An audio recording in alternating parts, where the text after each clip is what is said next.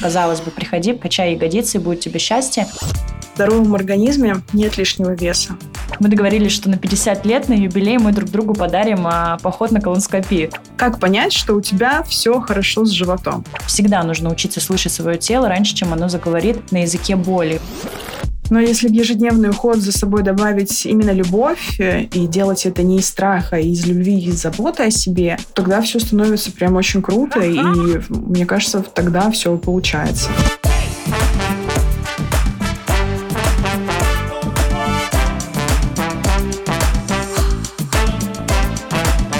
Привет, на связи Настя Кириченко, и это подкаст «Коротко и по телу» о том, как работать с телом и любить свое дело. Каждую неделю мы с экспертами помогающих профессий обсуждаем, как улучшать качество жизни и что нужно знать wellness-специалистам, чтобы успешно развиваться в профессии. И сегодня мы говорим с доктором Сапият. Сапият – это врач-терапевт, эксперт в области эндокринологии и гастроэнтерологии.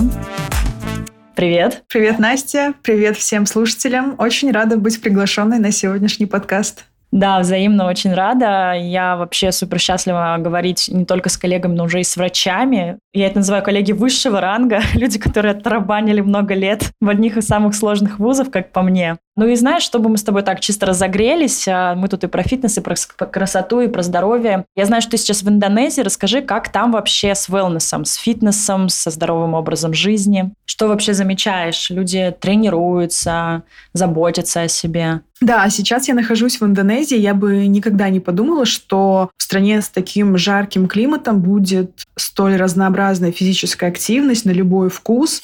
Не могли бы мы где-нибудь здесь организовать небольшой забег в ширину. За тобой остается только выбрать и иметь адекватную работу тела, отсутствие дефицита в организме для того, чтобы это все осваивать и позволять себе все виды физической активности. Я для себя открыла разные виды ракеточного спорта, среди которых падал. Это что-то похожее на теннис, но с очень странной ракеткой. Влюбилась в это дело, играю каждый день, если не дважды. Здесь на самом деле очень популярна физическая активность, можно найти все, что угодно. Помимо этого, из-за того, что здесь э, большинство людей передвигаются на байках, здесь, мне кажется, особенно развита физическая активность, потому что люди пытаются найти какие-то другие виды, когда их тело работает. Поэтому, да, здесь можно найти практически все, что угодно от йоги, которой я не очень сильно занимаюсь, до спортзалов. Ну, дофига всего. Я смотрю, на самом деле, ты, ты вот сказала про ракетки и теннис. Я вижу, что есть корты на Бали.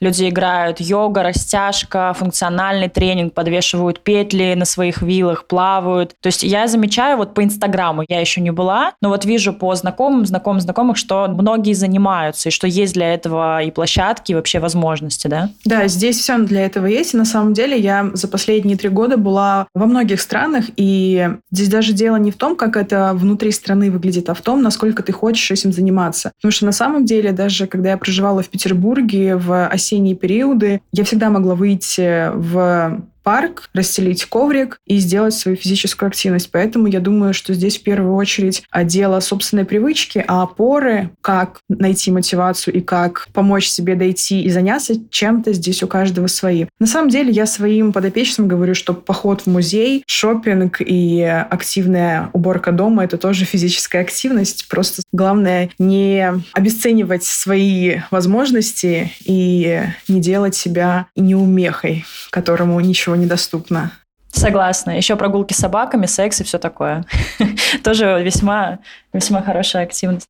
Слушай, ты сказала по поводу каждого свои мотивы, дисциплины, кто чем хочет э, занимается, главное вот просто расстелить коврик. Очень часто люди думают, что они ленивые, но на деле у людей просто дефицит энергии, они просыпаются уже усталые, с апатией, вообще о чем это говорит, нарушение каких внутренних органов или вообще с точки зрения здоровья, что бы ты могла сказать здесь? Когда ко мне приходит э, подопечный с жалобой на дефицит энергии, на усталость, первое, о чем я думаю, это как организована его его жизнь. Потому что, конечно, мне как врачу в первую очередь хочется сделать какое-то обследование, сдать анализы и так далее, но на самом деле даже избыточный скроллинг ленты, длительное пребывание в соцсетях с короткими видео также могут способствовать этой усталости и этому дефициту энергии. Сон. Если человек не имеет гигиены сна, то есть засыпает э, каждый день в разное время, его сон менее 7 часов, это невероятный урон для качества жизни в целом. И тут может возникнуть вопрос, а как правильно спать? Современные исследования говорят нам о том, не так важно, во сколько ты уснешь, сколько важно ежедневное одинаковое время засыпания. То есть, если тебе комфортно каждый день ложиться в час ночи, окей. Но понятное дело, что позже двух часов ночи лучше не засыпать, потому что мы, как биологические существа, мы привязаны к циркадному ритму. Уровень мелатонина, он уже в раннее утреннее время слишком низкий, что качество сна также будет нарушать. Поэтому прям база — это информационная гигиена, то есть сколько мы времени проводим в социальных сетях. Это сон, это возможность вовремя оказать себе помощь при стрессе, то есть это умение заметить свою собственную тревогу, поддержать себя, увидеть те свои зоны, куда ты тратишь именно свою ментальную, так называемую психическую энергию. Ну и, конечно, это дефицитарное состояние, то есть когда в организме нарушена работа внутренних органов. То же самое нарушение всасывания в кишечнике, это когда ты ешь еду, она у тебя тупо не усваивается связанные с этим дефициты витаминов и минералов. То есть все это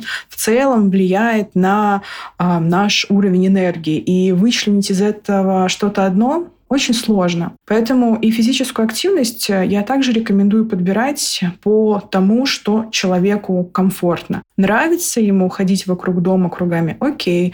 Гулять с собакой? Пожалуйста. Заниматься йогой? Ну, все что угодно, лишь бы руки и ноги хотя бы 20 минут в день двигались. Ты знаешь, вот про сон мы так много говорим про гигиену сна, про режим дня, но на деле из-за того, что, наверное, об этом так часто говорится, очень часто люди это игнорируют. Может быть, ты скажешь какие-нибудь страшилки или, наоборот, какие-то позитивные истории о том, насколько сильно влияет сон, как это вообще на организм сказывается с точки зрения восстановления, количества энергии, какие-то более такие точные пунктики.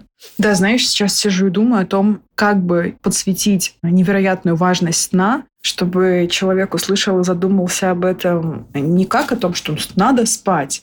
Ну, например, из не очень популярных фактов, если у человека есть глубокая фаза сна, то есть если у человека есть глубокий сон, когда он спит без пробуждений, не просыпается в туалет, у него нет сновидений, то такой сон поддерживает наш иммунитет, восстанавливает наши иммунные клетки, это если говорить по-простому. И у такого человека будет э, большая сопротивляемость вирусным инфекциям. Или, например, есть такой гормон пролактин, который в норме выделяется у женщин для того, чтобы кормить ребенка молоком. То есть он стимулирует э, образование молока. А при патологиях этот э, гормон может выделяться и провоцировать нарушение цикла, нарушать э, развитие овуляции, то есть возможность женщины забеременеть, приводить к отекам, а, приводить к выпадению волос при повышении. И сон, когда человек спит, не пробуждаясь, может этот э, уровень пролаксина поддерживать и не давать ему повышаться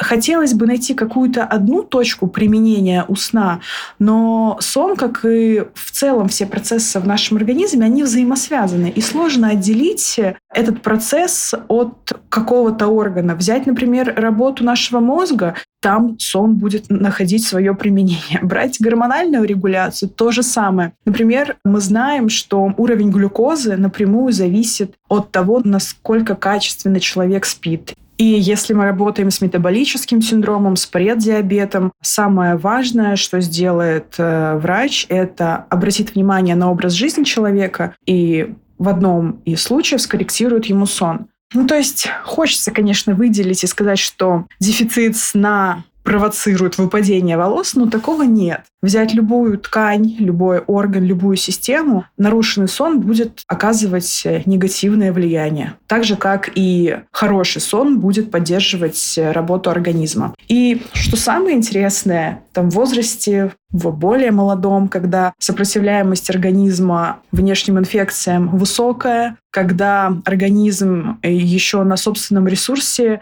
вывозит такое себе отсутствие сна оказывает влияние. Но чем старше становится организм, чем меньше ресурсов у него остается, чем больше хронических заболеваний, тем дефицит сна может давать о себе знать более плачевно. Так, например, если в более молодом возрасте мы не поспали, ну, как бы ничего страшного, то после 25, после 30 лет дефицит сна будет э, крайне негативно влиять и на внешний вид, то есть это усиление отечности, это нестабильное настроение, это агрессия. Соответственно, если мы занимаемся физической активностью, то это более высокий пульс, это низкая сопротивляемость физической активности, это одышка, ну и так далее. Полностью согласна, что все влияет на все, как и мы постоянно это тренеры говорим, с точки зрения там мышц, связок, суставов и так далее. И со своей стороны скажу, что люди, которые приходят на тренировки выспавшиеся, которые тренируются регулярно, и люди, которые тренируются регулярно и с постоянным недосыпом, это большая разница в их результатах и вообще в том, как они прогрессируют не только с точки зрения физической активности, физических каких-то качеств, там, выносливость, сила, больше вес берут, или там лучше баланс держат, но и в принципе, если девчонка работает на то, чтобы быть стройнее, у нее эти результаты появляются быстрее, чем а, та девушка, которая приходит постоянным недосыпом и на стрессе.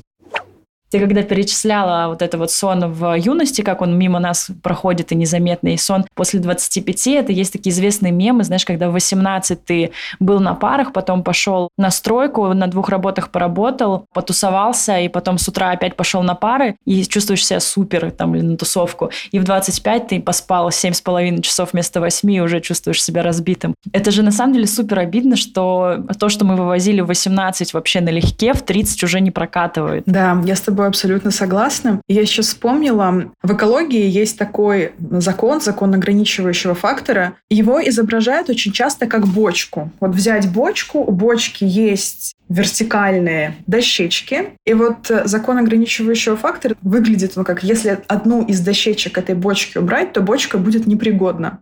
Во мне есть, как у врача, две личности. Одна, которая может просто взять и выписать лекарство, так как этому нас учили в институте.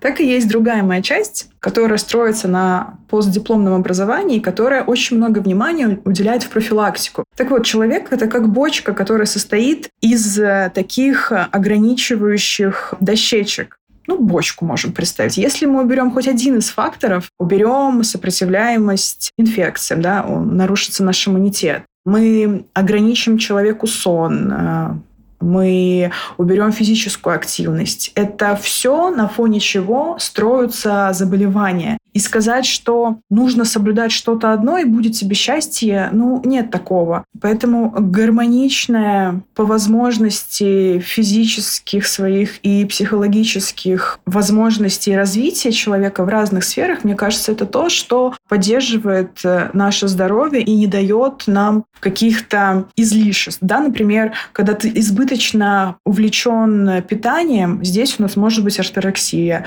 Да, то есть это когда ты в длительном ограничении, и ты считаешь какую-то из групп продуктов э, неподходящим. Как крайняя степень это расстройство пищевого поведения. Ну, нужно ли оно? Не знаю. Но здесь, знаешь, тоже ехала на байке, и по дороге бежал человек. Я думаю, блин, как бы ты бегаешь, прикольно. Но ты бегаешь по загазованной трассе, я не знаю. Ну, наверное, это хорошо. Мы же в любом случае по ней идем, и мы дышим этим воздухом. То есть э, выбираем из того, что есть. Э, и мне кажется, что главный фактор этого выбора — это вот наша какая-то убежденность и наш психологический комфорт. И вот вновь возвращаясь э, к вопросу сна, когда я работала в государственных учреждениях, и ко мне приходил человек в первые годы практики, мне не было и времени, и не было особенного знания спрашивать у человека про питание, про его физическую активность и про сон. Ну, то есть я говорила, ну, спите, ешьте и гуляйте. А сейчас, когда я понимаю, насколько важен образ жизни, что это база здоровья, это, знаешь, как айсберг. Мы видим верхушку, а под водой там просто безграничная глубина. А я понимаю, что образ жизни — это вот прям база. И как будто даже, знаешь, это это не наша задача убеждать. Наша задача сказать, и пытливый человек, человек с ищущий, понимающий, он сам до этого дойдет. То есть, да, мы продаем идею. В любом случае, наш контакт с людьми, это там с точки зрения маркетинга, это продажа, да, например. А человек э, сам это услышит. То есть ты скажешь про сон, я скажу про сон, наша аудитория это услышит дважды и попробует, да, там, месяц засыпать до полуночи, получит первые результаты, передаст это знание другому человеку. Да, дальше уже они сами решают, пользоваться этими советами или нет. Хочу вернуться к вопросу. Ты сказала, что в первую очередь, если мы говорим про отсутствие энергии, апатии и так далее, в первую очередь это образ жизни, это прям такой фундамент, как я тебя услышала. Если мы говорим о том, что человек стремится уже к этому образу жизни, так или иначе старается высыпаться, хорошо питаться, гулять и так далее, какие топ там 3-5 анализов нужно сдать, чтобы проверить или исключить, что есть какие-то нарушения в организме, и именно за этого нет энергии и есть апатия? Да, спасибо большое, что еще раз вернулась к этому вопросу. И давай я немножко, наверное, расшифрую, что мы с тобой имеем под образом жизни. Да? Такие киты, на чем это строится? Ну, во-первых, это физическая активность, что нас сегодня объединяет. То есть это комфортная ежедневная физическая активность. Далее, это питание. Комфортное, подходящее конкретному этому человеку питание. Если есть э, проблемы с кишечником, диарея, запоры, может быть, на 1-2 месяца с подбором, под контролем врача, с его подбором какая-то ограничительная диета. Но любая диета, да, как я говорю, это ограничительная мера, у которой есть конец. И после лечения диета должна быть нивелирована, либо как-то видоизменена. То есть мы длительное время не можем ограничивать большие группы продуктов. Далее, это сопротивляемость организма стрессу. То есть то, как наша психика ежедневно поддерживает наш организм, поддерживает наше ментальное состояние, то, насколько мы восприимчивы к внешнему стрессу. Далее это сон. Сон, то, на чем все держится, и тут сложно поставить, дать чему-то первое место. Все это вместе связано.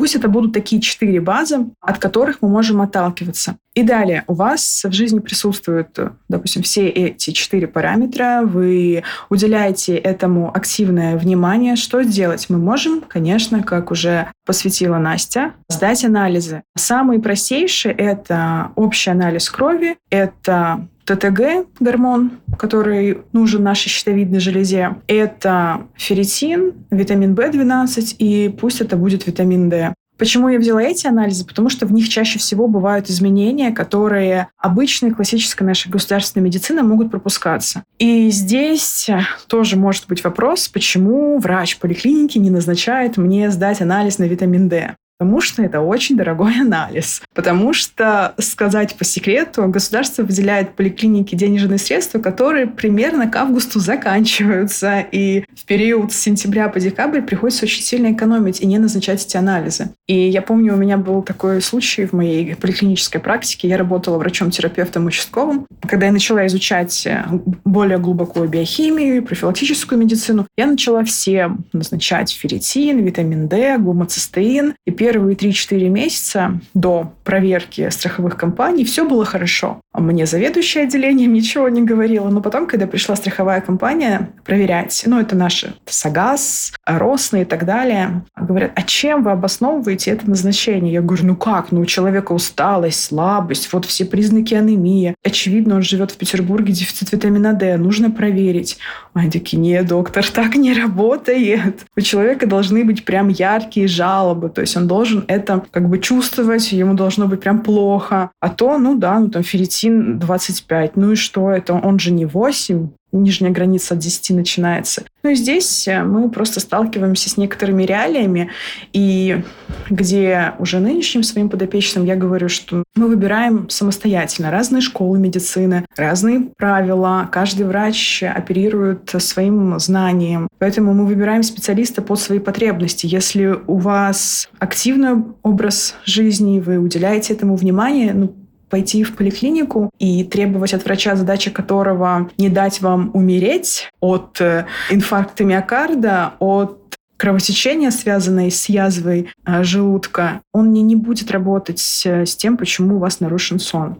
Мы выбираем специалиста не первого, там, да, нам нужен гинеколог, а, например, при эндометриозе у женщины. Мы не идем в поликлинику у дома, мы не идем просто к какому-то врачу. Мы ищем врача, который конкретно специализируется на этой теме и знает различные методы работы с воспалительными заболеваниями в органах малого таза.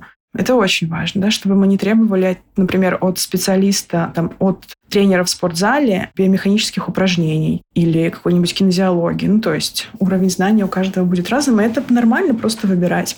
Классно, что ты это тоже сказала. Мне кажется, что сейчас, к счастью, уже и тренеры спортзала осваивают и кинезиологию, и биомеханику движений, и специфическую э, физическую подготовку, но действительно нужно понимать, к какому специалисту ты идешь, чтобы понимать, что с него спрашивать, что от него требовать. Я требую продолжения банкета. Скажи, а сколько нужно прожить в теплой стране или вообще вот так? Нужно ли сдавать витамин D, если ты проживаешь в теплой стране? Да, конечно, витамин D нужно принимать и контролировать его в крови вне зависимости от того, где ты проживаешь. Это связано с тем, что как только кожа наша чуть-чуть загорит и в коже вырабатывается меланин, то выработка витамина D в коже, она снижается. Как одно из причин, что нам говорит наука о том, почему витамин D кожи выделяется меньше, это экология и количество озоновых дыр. Я не знаю, как правильнее с точки зрения экологии рассказать о влиянии озоновых дыр и слоев в атмосфере, в стратосфере и так далее. Но медицина нам говорит о том, что экология также влияет на то, какие лучи от солнца достигают нашей кожи. Это вот если брать всем доступное знание, но у меня есть нечто большее, у меня есть клинический опыт. То есть я тестировала людей на уровень витамина D, которые только вернулись из Индонезии, прожив там два года. Я тестировала людей, которые живут на юге своей страны долгое время. И, к моему удивлению, уже я это воспринимаю как абсолютно без удивления, уровень витамина D у всех практически одинаково низкий. Плюс еще на усвоение витамина D влияет э, то, насколько хорошо работает наш желудочно-кишечный тракт, а именно гепатобилярная система, это печень и желчный пузырь. Потому что мы знаем, что все жирорастворимые витамины усваиваются при некоторых обстоятельствах. Это когда адекватное потребление жиров происходит и их усвоение. То есть наш желчный пузырь хорошо работает и выделяет желчь в двенадцатиперстную кишку. На уровне желчного пузыря, на уровне диафрагмы, возможно, тоже как-то косвенно работаешь с диафрагмой. Здесь очень большое влияние от нашей нервной системы, от э, блуждающего нерва.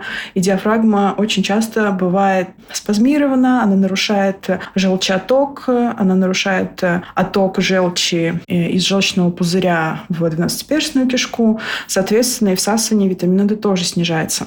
Поэтому ассоциации эндокринологов разных стран говорят нам о том, что профилактический прием витамина D, это дозировка 800-1000 единиц, она показана. Но, опять же, мы контролируем это все анализами, и в случае выраженного дефицита, это если витамин ниже 10, то мы можем принимать по 5 и по 7 тысяч международных единиц витамина D подконтрольно. А сколько в норме вообще витамин D? Это зависит от лабораторий. Если, например, референс лаборатории от 10 до 150, ну вот середина, верхняя треть – это хорошее значение. Вообще, Ассоциация эндокринологов говорит нам, а, что от 30 нанограмм на миллилитр. Но, опять же, лаборатории разные, анализаторы разные, и результат тоже может быть разным. Поэтому вот середина референса, как для ориентира, всем людям это будет такое хорошее значение. Но опять же, да, важно понимать, что без приема витамина D он у большинства людей он низкий. А витамин D это как сон. То есть э, а, ты не почувствуешь, если он низкий, а если у тебя все более-менее в организме, и ты адаптирован там, к частым проявлениям герпеса, к частым РВИ, к вечно обостряющемуся танзелиту. Ты будешь думать, ну так у всех. Но когда ты восполняешь уровень витамина D, восприимчивость к инфекциям у тебя снижается, ты такой, а, все, пью его всегда.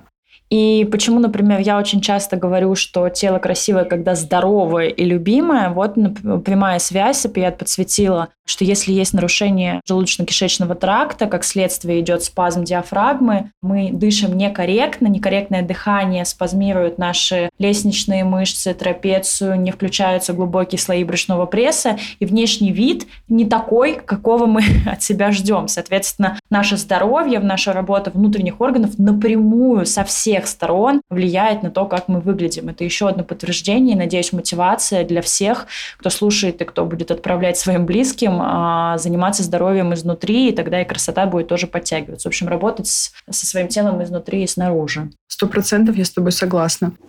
У меня сформировалось э, такое представление о здоровье, и я говорю, что здоровье в концепции моей, в концепции доктора Спиат, это единство не только физического и психоэмоционального здоровья. Сюда же я отношу и э, социальное здоровье, и финансовое здоровье, и физическое здоровье, да, в том числе. То есть все сферы жизни, в которых человек касается мне самой интересно в этом развиваться, да, то есть, например, изучать э, финансы на том или ином уровне, то есть как сформировать подушку безопасности, а, изучать свою психику. Я в терапии более 10 лет, и для меня это очень хорошая опора, потому что я как специалист помогающих профессий, мне это важно, а, и мне самой это интересно, потому что я вижу, насколько психоэмоциональный фон влияет на тело человека, и мне очень интересно в этом а, хоть как-то разбираться и уметь поддерживать себя и физическое здоровье, в том числе с точки зрения опорно-двигательного аппарата, то есть костные структуры. Мы ведь знаем, что лицо условно стареет, это связано не сколько с тем, что появляются морщины, а сколько костные структуры теряют свою плотность и начинают снижаться в объемах. На это влияет наше питание, на это влияет наши ежедневные действия, на это влияет тоже сам уровень витамина D и магния, который мы потребляем. Ну, то есть со всех сторон. Ну и понятное дело, что мы не можем оградить себя от всех факторов, но иметь какую-то базу, хотя бы на что-то направить свое внимание и понемногу со всех сторон себя поддержать, мы это можем делать, не погружаясь в тревогу. Потому что в том, о чем мы говорим, действительно в этом может быть очень много тревоги, особенно если, например, с детства у человека есть на этом акцент, либо были какие-то тяжелые заболевания длительные. Но если в ежедневный уход за собой добавить именно любовь э, и делать это не из страха, а из любви, из заботы о себе, тогда все становится прям очень круто, и мне кажется, тогда все получается. Хочу поддержать тебя с вопросом о финансовом здоровье, как ты это обозначила. Я работаю еще как ментор со специалистами помогающих профессий. Очень часто, когда приходит запрос монетизировать свои знания, увеличить э, доход, очень часто прогресс идет не там, где мы придумываем новые способы монетизации, выстраиваем воронку продаж, а там, где человек выстраивает свои приоритеты, выстраивает свой рабочий день по-другому, находит время на себя, выполняет домашки для ментального здоровья, и он высвобождает освобождается, ему становится легче самим собой, все, доход неминуемо начинает расти просто потому, что человек это делает не из дефицита, а из хорошего состояния, как бы это сейчас по-модному не звучало, это действительно работает. Хочу тебя спросить про так называемый второй мозг. Мы сегодня уже о нем говорили, и ты сама обозначила, что можете сколько угодно принимать витамины, если они не усваиваются, то как бы до свидания, просто в топку. Что касается желудочно-кишечного тракта, что нужно о нем знать, какие базовые обследования нужно проходить там каждый год, например? Как понять, что у тебя все хорошо с животом? Ну, первое и самое важное – это у тебя ежедневный стул или стул два раза в день. Мы потеем каждый день, мы писаем каждый день, и какать мы тоже должны каждый день, да? Просыпаюсь и пью, а потом писаю. Пью мудрый сок и снова писаю. То есть опорожнение кишечника – это наша естественная детоксикация. То есть это выведение продуктов метаболизма из нашего организма.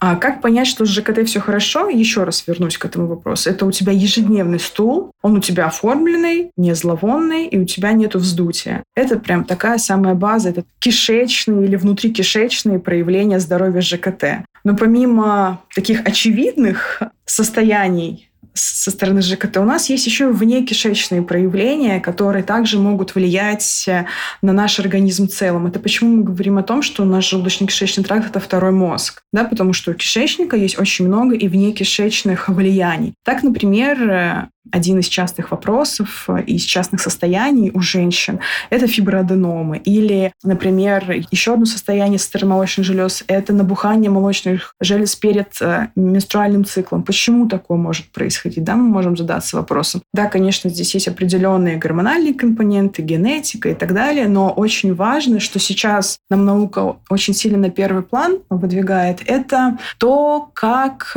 выводятся из организма уже отработанные выделенные гормоны. Это если говорить по-простому, или метаболиты того же эстрогена. Потому что у наших молочных желез есть рецепторы к эстрогену, и эти рецепторы, они что, обычный эстроген, нужный нам воспринимают, что метаболиты эстрогена, которые вовремя не вывелись нашим кишечником, воспринимают одинаково, но эффекты у этого абсолютно разные. Вот поэтому, когда мы видим, когда ко мне приходит пациентка, например, с болезненным циклом или с э, выраженным ПМС, обследованная у гинеколога все хорошо, я, конечно же, задумаю, что там желудочно-кишечным трактом. И очень много, опять же, повторюсь, вне кишечных проявлений. Это и проблемы с кожей, это те, которые, например, знаешь, человек был у дерматолога, ему назначали уже несколько курсов системных ретиноидов, ничего не сработало, а, например, соматически там, работа желудочно-кишечного тракта и в целом все системы организма не обследованы. Я не говорю о том сейчас, что ЖКТ и, например, акне имеют какую-то прямую связь, но понятное дело, что такое влияние у нас тоже есть, и мы не можем его отрицать. Как еще понять о том, что желудочно-кишечным трактом все в порядке? по какому анализу. Ну, то есть мы можем сделать программу, и там в целом это такой анализ, если там все хорошо, все понятно становится сразу. То есть там нет э, избытка жирных э, кислот, там нет непереваренных мышечных волокон, то есть там все будет понятно. Мы также должны понимать, что после 40 лет мы можем раз в 3-5 лет делать э, колоноскопию. Если есть какие-то генетические предпосылки, у кого-то из родителей была онкология, мы можем делать колоноскопию ежегодно. То же самое в юном возрасте. Если есть отягощенная генетика, мы можем делать колоноскопию раз в 2, 3, там, 5 лет в зависимости от симптоматики. Если у человека запоры, геморрой, там определяется другая частота. То же самое, если вы никогда в жизни не делали э, гастроскопию, вы можете сделать ее однократно, и в зависимости от результатов повторять ее либо раз в 5 лет, либо раз в 3 года, либо раз в год, то есть в зависимости от того, что у вас было найдено. Можно я пока немножко тебя прерву и чисто just for fun, чтобы нас было... Э, мы, просто, мы выдаем просто кирпичами полезную информацию, я немножко разбавлю юморком по поводу колоноскопии. Мы с друзьями договорились, э, осознавая важность всего этого, мы договорились, что на 50 лет на юбилей мы друг другу подарим а, поход на колоноскопию. И мы спорили, когда лучше подарить до или после, чтобы не омрачать свой праздник, сходить на 49 и ближе к дню рождения, или уже после, когда тебе же неминуемо туда нужно идти. Это первое, о чем я хотела сказать. А, ну, ты сказала, что порой даже чаще, не только после 50, если есть какие-то нарушений. Это тоже важный поинт, на мой взгляд. А по поводу гастроскопии, у меня недавно было плановое обследование. Я сейчас а, после эмиграции набрала вес, и последние там 4 месяца, когда освоилась, тут у меня год прошел, я освоилась и, и поняла, что все, я ушла от стресса, могу спокойно возвращать свой вес а, без насилия и так далее. Я потихоньку начала возвращать привычную физическую нагрузку, посмотрела, какая здесь еда все-таки жирная, и мне ее не стоит приобретать, и пошла на обследование плановое. И вот у меня в четверг была гастроскопия гастроскопия. И я очень удивилась, что здесь ее делают базово по дефолту под наркозом. Объясню, почему я удивилась. Я думаю, ты сама меня понимаешь, но для слушателей. Я в э, школе страдала очень гастритом, и там раз в год стабильно делала гастроскопию, и мне всегда ее делали, как я называю, на живую, всем было абсолютно по барабану, как ты себя чувствуешь. Ты страдал, выходил оттуда, а здесь вот это вот бережное отношение, э, да, под наркозом. И когда я сказала, что не хочу под наркозом, врачи так удивились, они такие, что, ты хочешь пять минут страдать?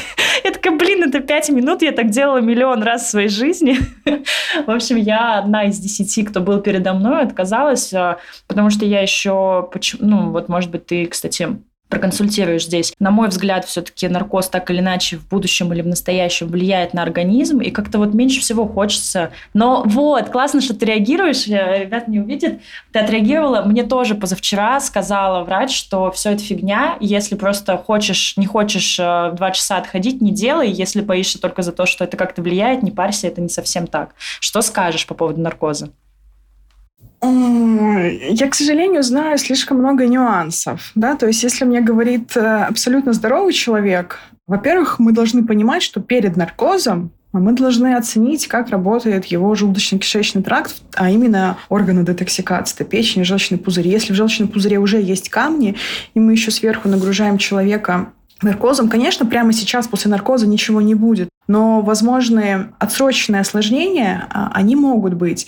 Также я всегда оцениваю возможную пользу и возможный вред от вмешательства. Конечно, если у человека состояние несовместимое с жизнью или риски очень сильно высокие, ну, конечно, здесь нет речи. Наркоз — это просто прорыв, который э, медицина нам дала. Но рутинно это использовать я не знаю. Если ко мне приходит человек и говорит, я хочу ФГД с, наркозом, дайте мне разрешение, я не буду его отговаривать. Но если человек придет и скажет, а, а нужно ли делать? Ну, я, конечно, поделюсь своим мнением, которое основано на а, не, не очень популярных исследованиях, которое основано на том клиническом опыте с пациентами, с которых я веду после. Как бы Стопроцентно говорить о том, что это безопасно, ну, я не знаю. Э, не рекомендовать этого, ну, тоже. Ну, то есть для себя я это не выбираю. Пациентам зависит от того, просто чего хочет человек. То есть это не то, от чего я буду отговаривать. Это такое, то есть я в этом сомневаюсь.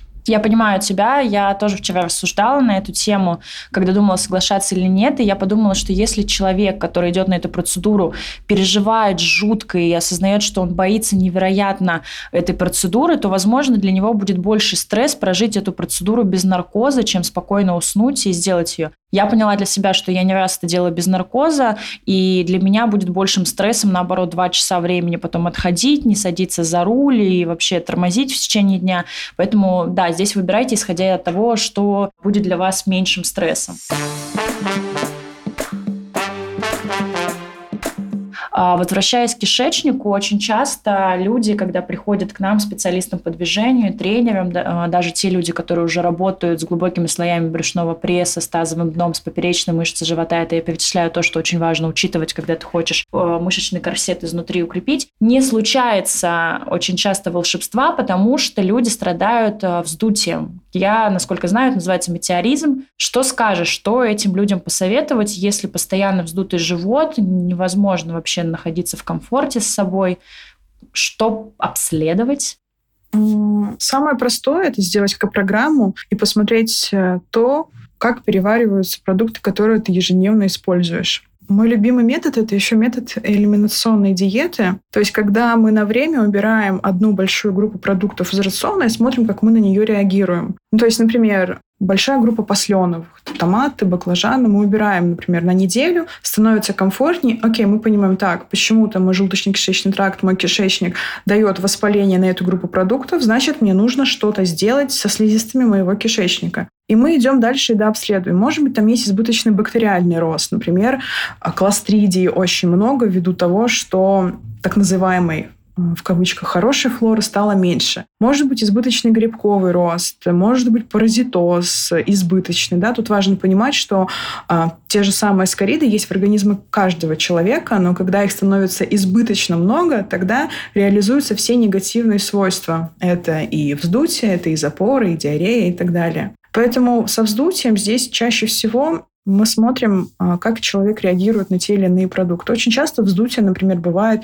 на избыток хлебобулочных продуктов, на избыток углеводов. В таком случае мы либо на время полностью убираем, пока лечимся, либо ограничиваем их количество. Если, например, у человека были длительные переедания или ограничительные диеты, и поджелудочная железа начала вырабатывать меньшее количество ферментов, например, так часто бывает у людей, которые длительное время придерживались растительного питания. Я сама, как выходец из десятилетнего веганства, в котором я была, ну, тоже, мне кажется, по определенным психологическим особенностям, то есть сперва это было из этических соображений, то есть я сейчас думаю, блин, это была офигенная идея выбирать комфорт животных в ущерб своему здоровью, здоровью, не сделав никаких генетических тестов, не убедившись в том, что у тебя нет анемии. А мне было даже с точки зрения генетики абсолютно это противопоказано. И, соответственно, если у человека есть реакция на какую-то из групп продуктов, мы ограничиваем это на время. Но вот из таких э, немедикаментозных вмешательств, то, что может каждый сейчас применить, это, например, выписывать ежедневно, что ты съедаешь, и вести такой пищевой дневник. И справа прописывать, э, какая у тебя была реакция после.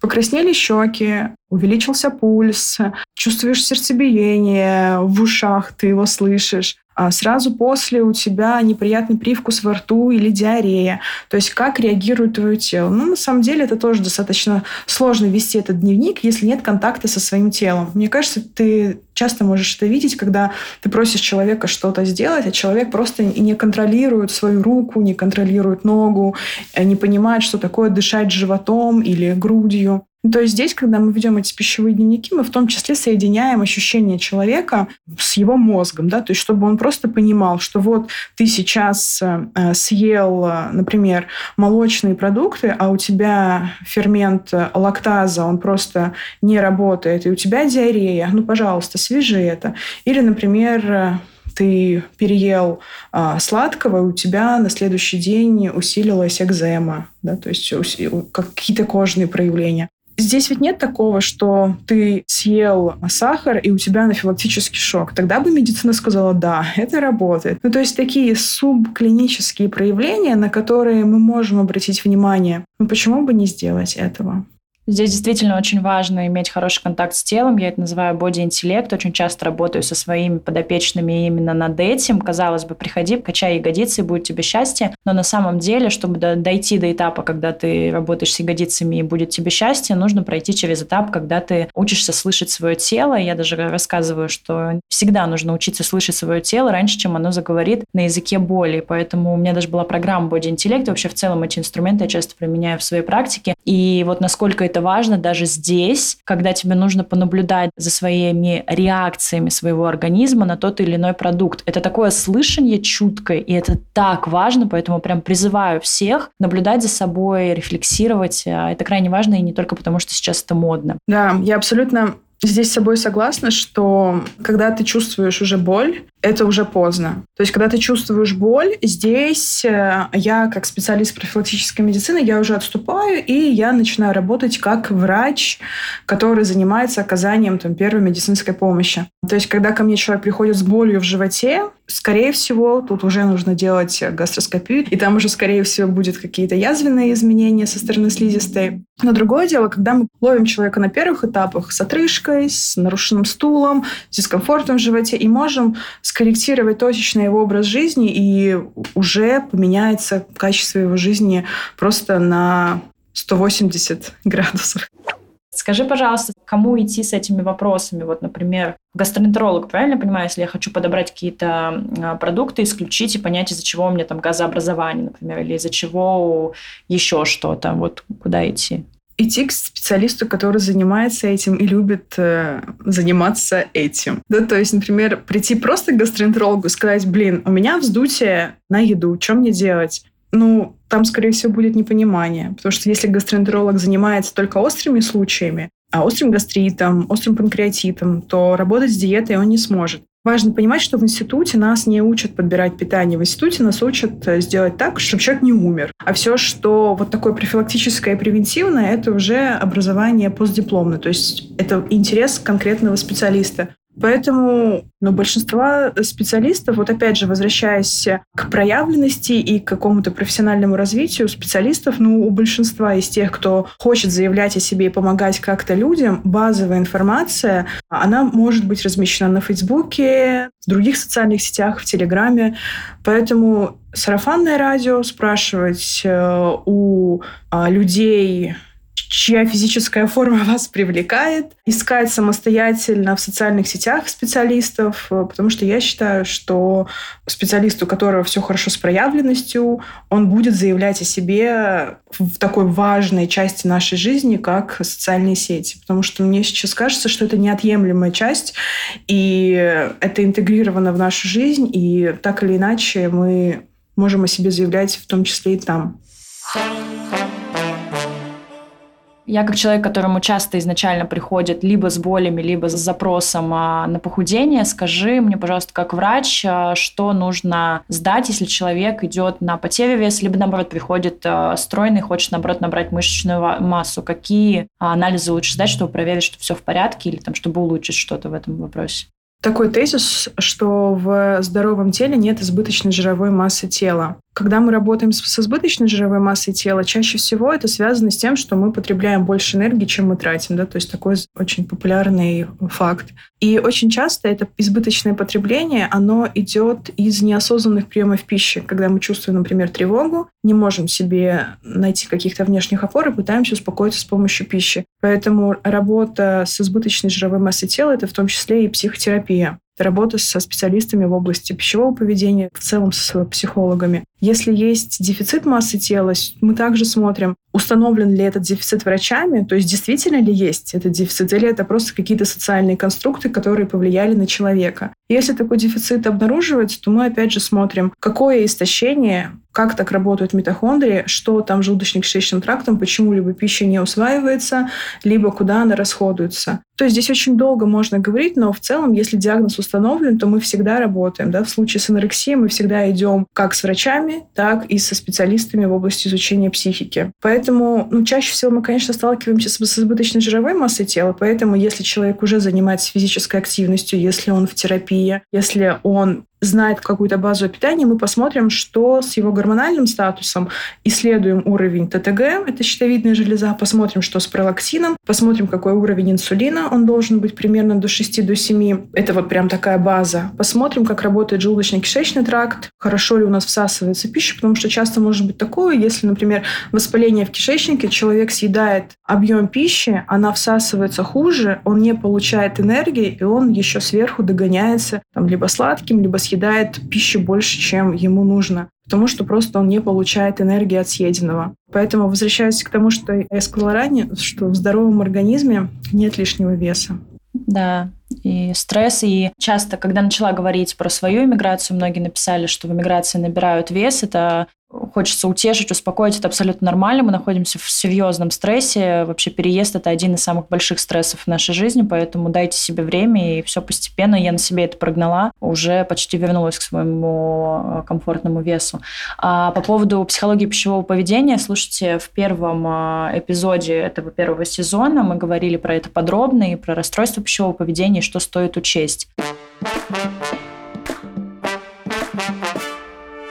Меня есть рубрика, буквально две фразы, тебе их нужно продолжить. Как тебе комфортно? Чтобы любить свое тело, нужно... Любить своего внутреннего ребенка.